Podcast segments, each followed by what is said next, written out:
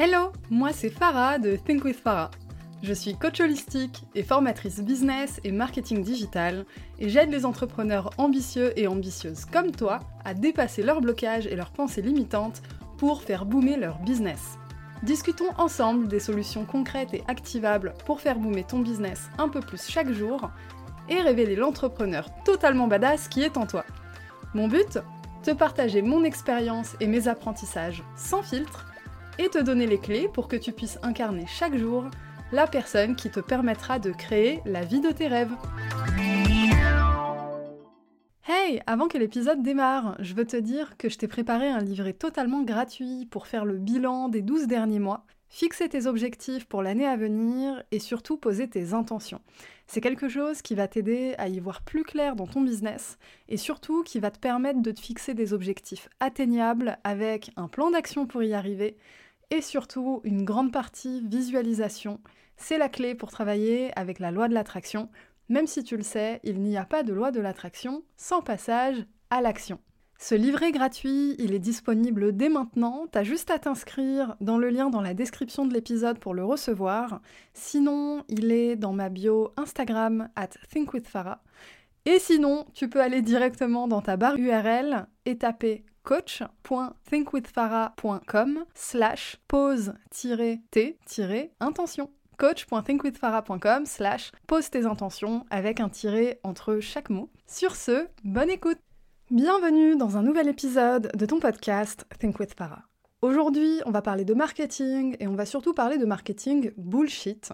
Alors, il y a plusieurs raisons au sujet de cet épisode. Le premier, c'est parce que en 2023, j'ai envie que tu atteignes des objectifs comme t'en as jamais atteint avant. Et ça, ça passe par un travail sur ton mindset, tes pensées limitantes, etc. Mais ça passe aussi forcément par la partie pratico-pratique de ton business, incluant le marketing. Donc, je vais te donner quelques tips, etc., qui vont t'aider à avancer en 2023. Mais il y a une autre raison pour laquelle j'ai choisi ce sujet aussi, c'est que en ce moment, Enfin, en ce moment, là, j'enregistre l'épisode le 16 décembre, il va sortir dans une semaine et demie, je ne sais pas si ce sera encore d'actualité, euh, mais il y a un espèce de coaching gate euh, de, gens qui poussent des coups de gueule à juste titre sur des coachings, des accompagnements euh, pour lesquels ces personnes ont payé des fortunes, et en fait, c'était totalement vide il y avait du vent. En fait, il y a des coachs euh, pour qui c'est tout à fait normal de vendre des accompagnements à plus de 10 000 euros en sachant que dedans, il n'y a rien du tout. Mais rien de rien. Et, euh, en fait, euh, je suis au courant de ces pratiques douteuses depuis un moment parce que j'ai dans mon cercle proche des personnes concernées qui ont euh, entamé des procédures légales. Du coup, euh, moi, je ne vais donner aucun nom, même si euh, je ne suis pas du tout concernée. je, ne vais donner aucun nom. Mais du coup, j'ai suivi ça de l'intérieur depuis plusieurs mois et en ce moment, c'est en train de péter sur la sphère publique. Et je pense que c'est vraiment important.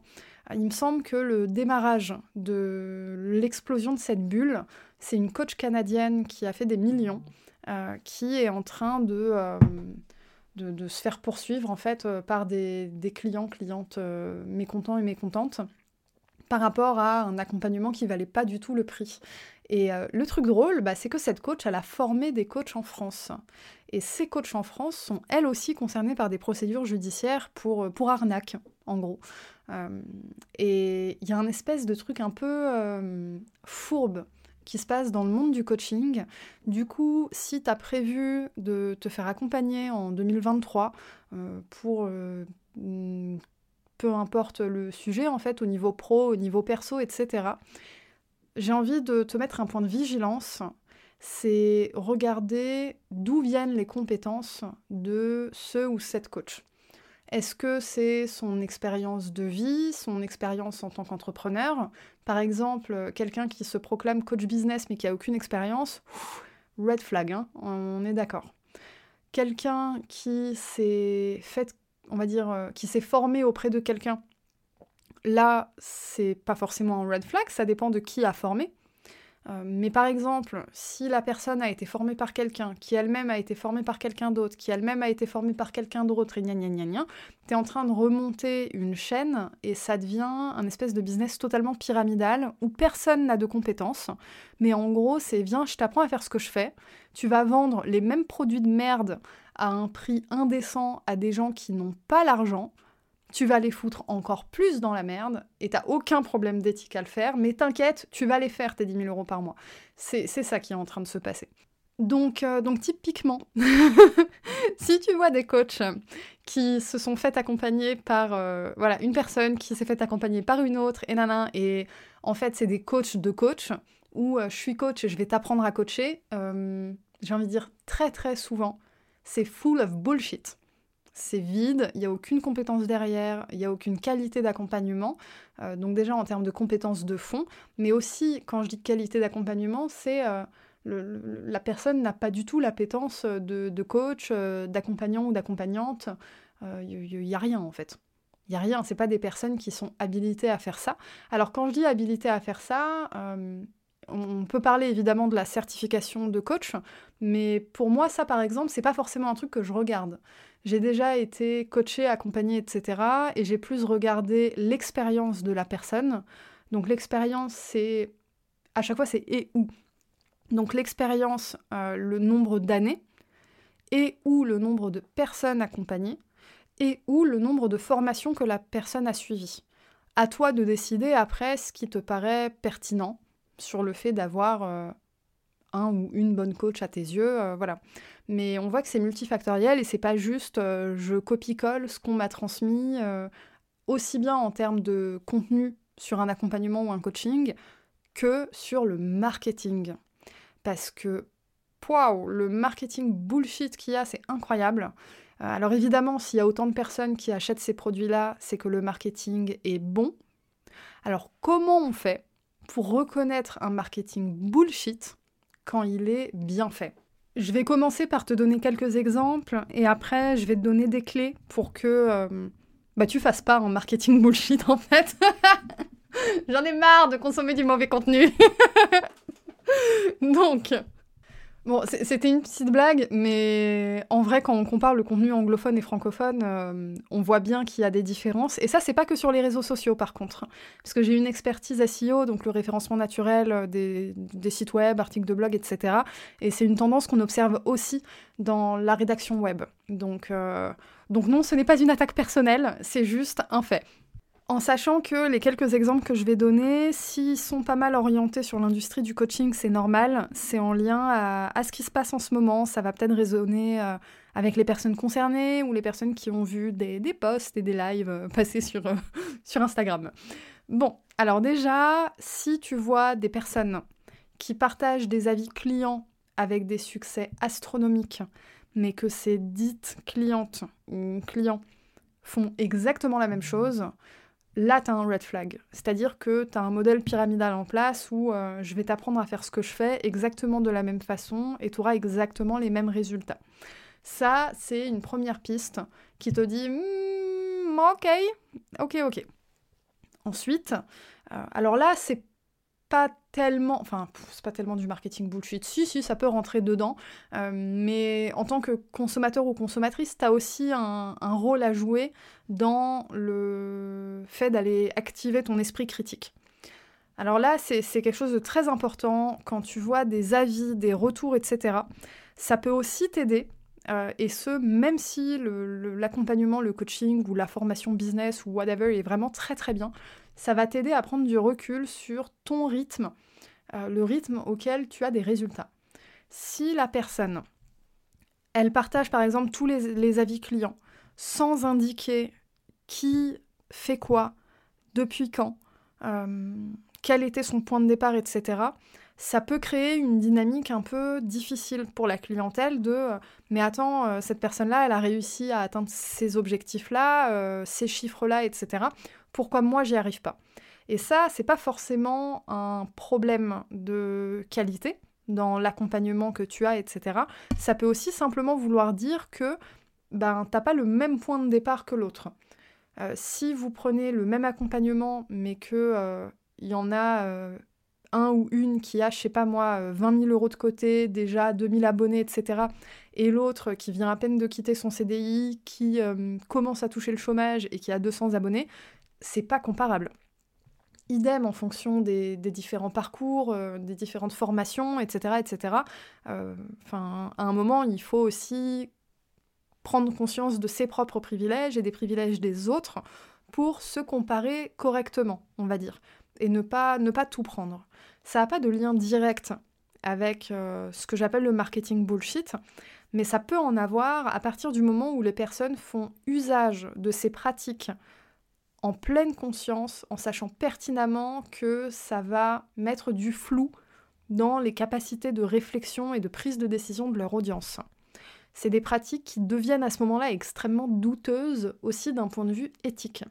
Le marketing bullshit, alors oui, il y a forcément une notion d'éthique, etc., euh, mais ça peut juste être, euh, par exemple, euh, tu partages du contenu un peu vide de sens parce que tu as peur que tes concurrents te piquent tes idées ça, peut venir de là, ça vient pas forcément d'une volonté profonde d'arnaquer les gens, tu vois.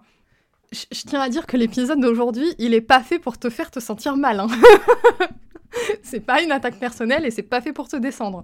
C'est vraiment juste pour apporter des vrais outils de prise de recul, euh, pour identifier correctement les choses en tant que client et aussi se remettre en question en tant qu'entrepreneur, créateur, créatrice de contenu.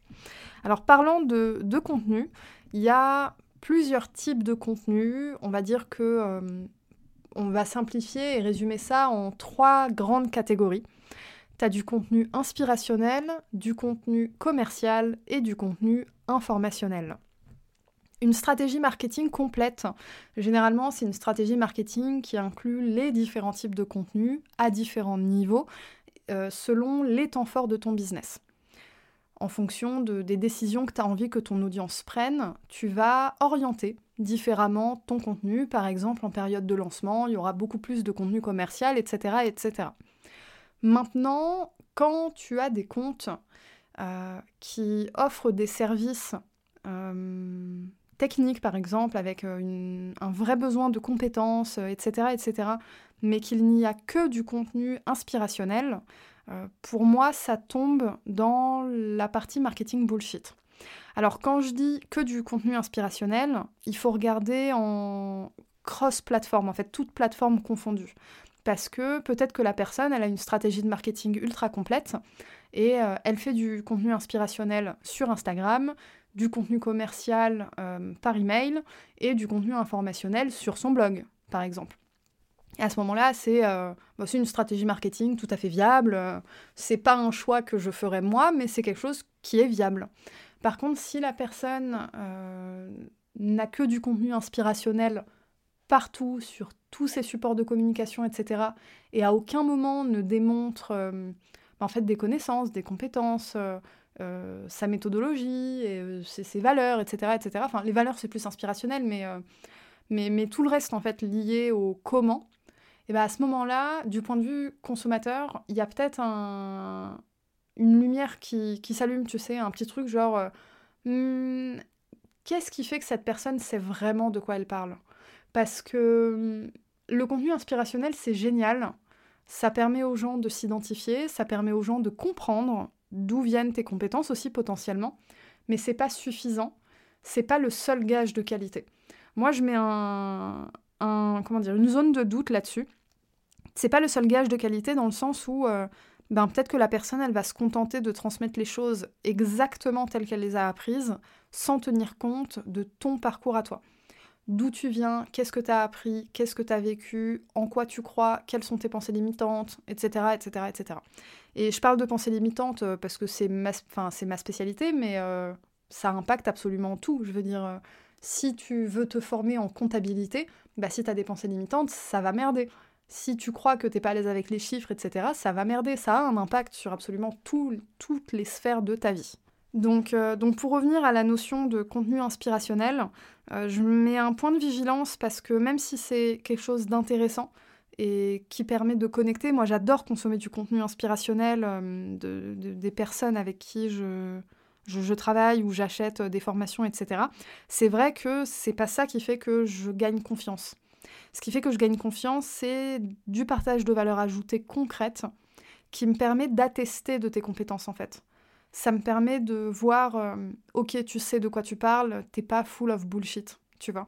Et ça, ça se passe sur plusieurs semaines. Alors, ça peut aussi se passer en accéléré. Euh, je veux dire, il y a des gens qui arrivent à passer à l'action très vite. En réalité, j'en fais partie aussi.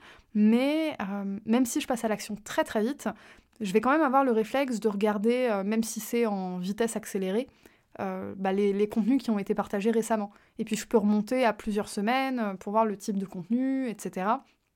Est-ce que c'est du contenu vide de sens? Est-ce qu'on reste en surface? Euh, Alors, vide de sens, ça ne veut pas forcément dire du contenu débutant.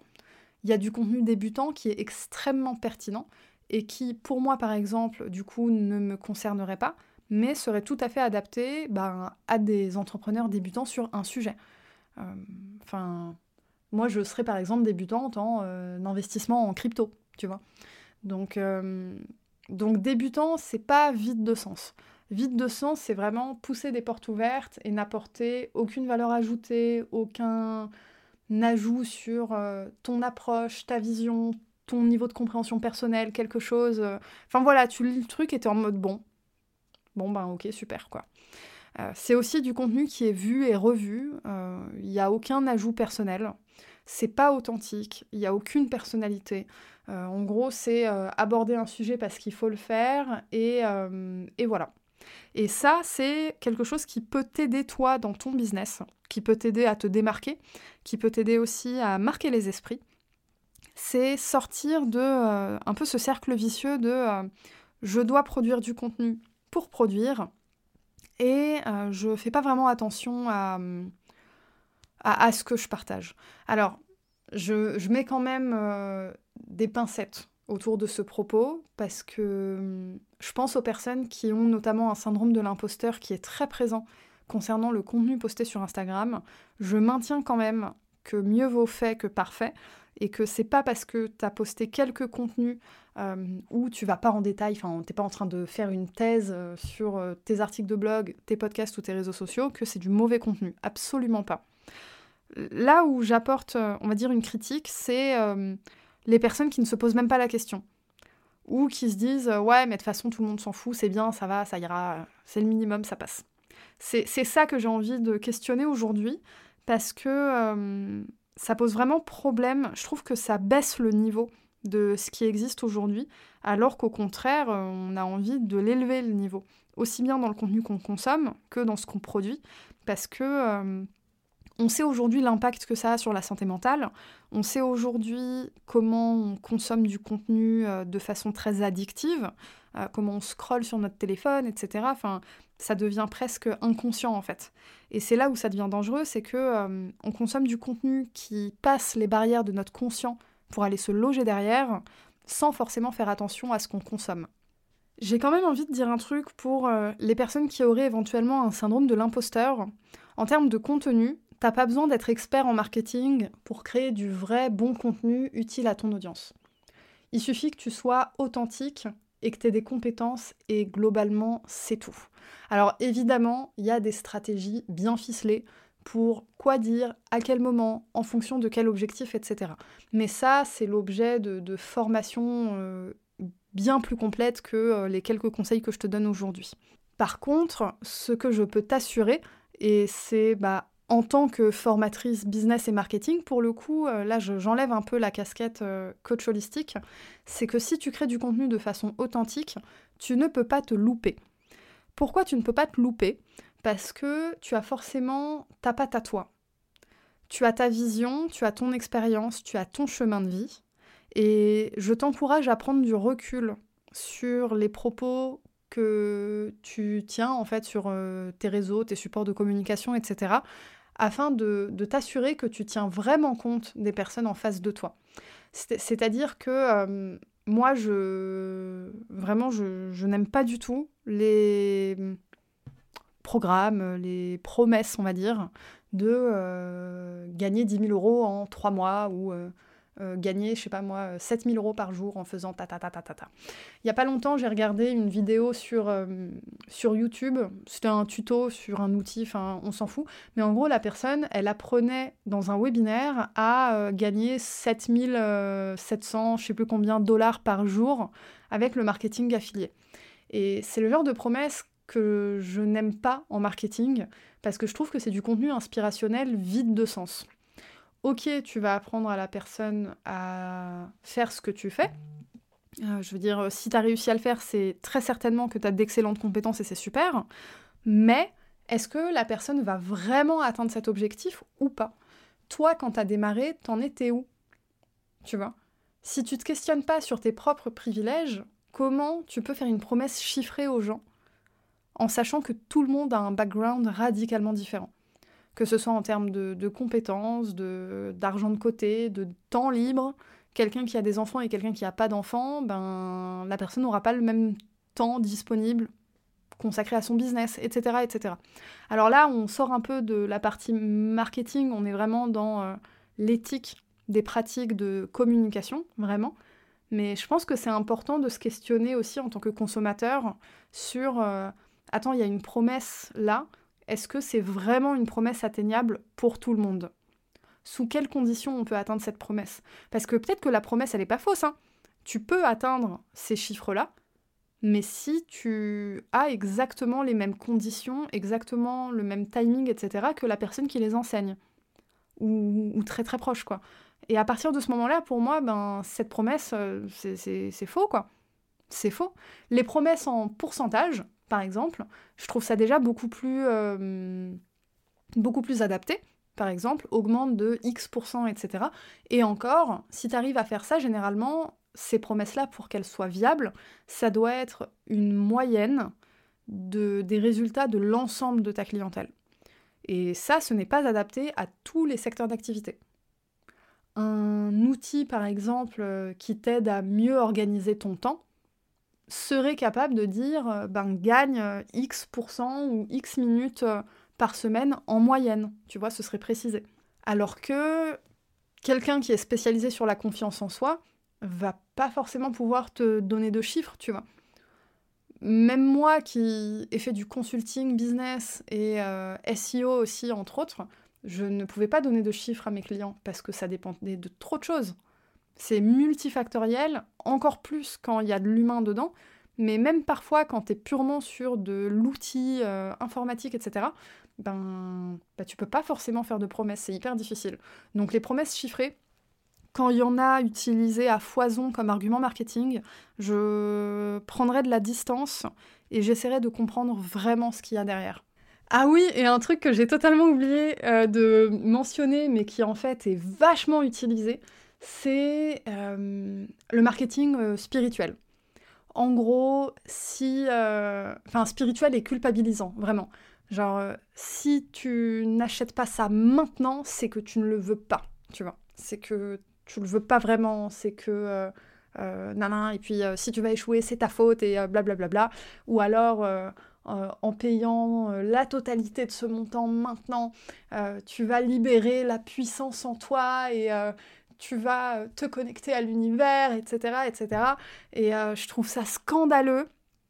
Euh, et je, enfin, je pense que si tu écoutes cet épisode, c'est que tu m'écoutes pas pour la première fois. Tu sais que j'ai une pratique très spirituelle dans ma vie, que je travaille avec la loi de l'attraction, que je crois en l'abondance, que je l'ai expérimenté à, à, plusieurs reprises, etc. Enfin, je, je crois profondément à tout ça.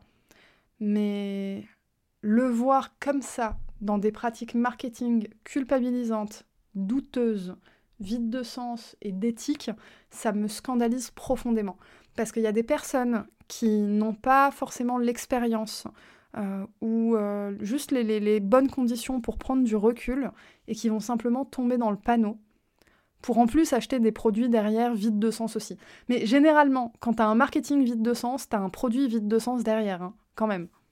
Encore une fois, euh, je parle du marketing vide de sens avec euh, j'ai envie de dire intention de nuire, intention d'arnaquer les gens, intention de faire le bare minimum. Euh, évidemment, si c'est juste parce que ben t'as pas de formation en marketing ou whatever, mais que t'es passionné par ce que tu fais, t'es authentique, ce que tu vas faire, bah, c'est très bien en fait.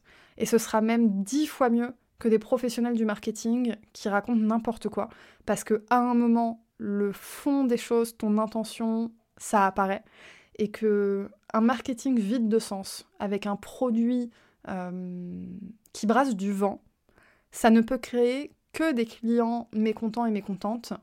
Et ça peut aussi finir en procédure judiciaire, comme ce qui est en train de se passer dans l'univers du coaching. Donc ne t'inquiète pas, si tu fais les choses à ta petite échelle, mais que tu aimes ce que tu fais et tu fais les choses simplement avec euh, de l'intention et du cœur, tu seras forcément au-dessus de tout ça et ça va forcément résonner avec des gens. Faut pas oublier que à partir du moment où on fait les choses avec une bonne intention, évidemment, on attire les personnes qui nous ressemblent et tu vas forcément parler à des personnes à qui, enfin avec qui ça va résonner. On a toutes et tous une façon de parler, d'exprimer nos idées, de partager nos connaissances, etc., qui résonne avec certaines personnes et pas avec d'autres, et c'est ok, heureusement. Ce qui compte, c'est juste vraiment de faire les choses en pleine conscience et d'avoir ta clientèle au cœur de ta réflexion plutôt que juste te faire plein de thunes sur le dos des gens. Voilà, on arrive à la fin de cet épisode. Mic drop, coupé. On, n'arnaque pas les gens, c'est mal, ok? On vend pas des produits à plus de 10 000, 15 000, 20 000 euros quand on sait pas de quoi on parle, n'est-ce pas? Allez, sur ce, c'est vraiment la fin de cet épisode, il est beaucoup trop long. N'hésite euh, pas à m'envoyer un message sur Instagram pour me partager ton avis. J'avoue que cet épisode, euh, ça fait euh, trois fois que je m'y reprends. J'ai fait une story que j'ai partagée pour demander ben, l'avis des personnes sur Instagram. J'ai pas du tout assumé ma story. c'est un sujet à controverse. C'est pas tellement ce que je fais ici. ce sera peut-être le seul d'ailleurs. Euh, j'aime garder mon contenu en mode euh, bulle positive, etc. etc. Mais euh, je pense que c'était vraiment, vraiment important pour le coup. Ça m'a permis aussi de parler de la notion de privilège, de voilà, prise de recul sur ton point de départ, avec qui tu te compares, etc. Je, pense que c'est vraiment important sur le contenu qu'on consomme, entre autres. Donc, voilà, juste fais-moi un, retour, s'il te plaît pour me dire euh, ce, ce que tu as pensé de cet épisode, qu'est-ce que ça a provoqué en toi? Si jamais ça a provoqué des choses euh, négatives, parce que euh, j'y ai été fort, c'est évidemment pas mon intention et on pourra discuter. notamment si ça t'a provoquer une montée euh, de syndrome de l'imposteur que tu n'arrives pas à contrôler ou quoi que ce soit, n'hésite pas à m'écrire sur Instagram at thinkwithfarah. On pourra échanger, je reste, je reste disponible euh, évidemment. Et puis voilà, je vous fais des bisous et à la semaine prochaine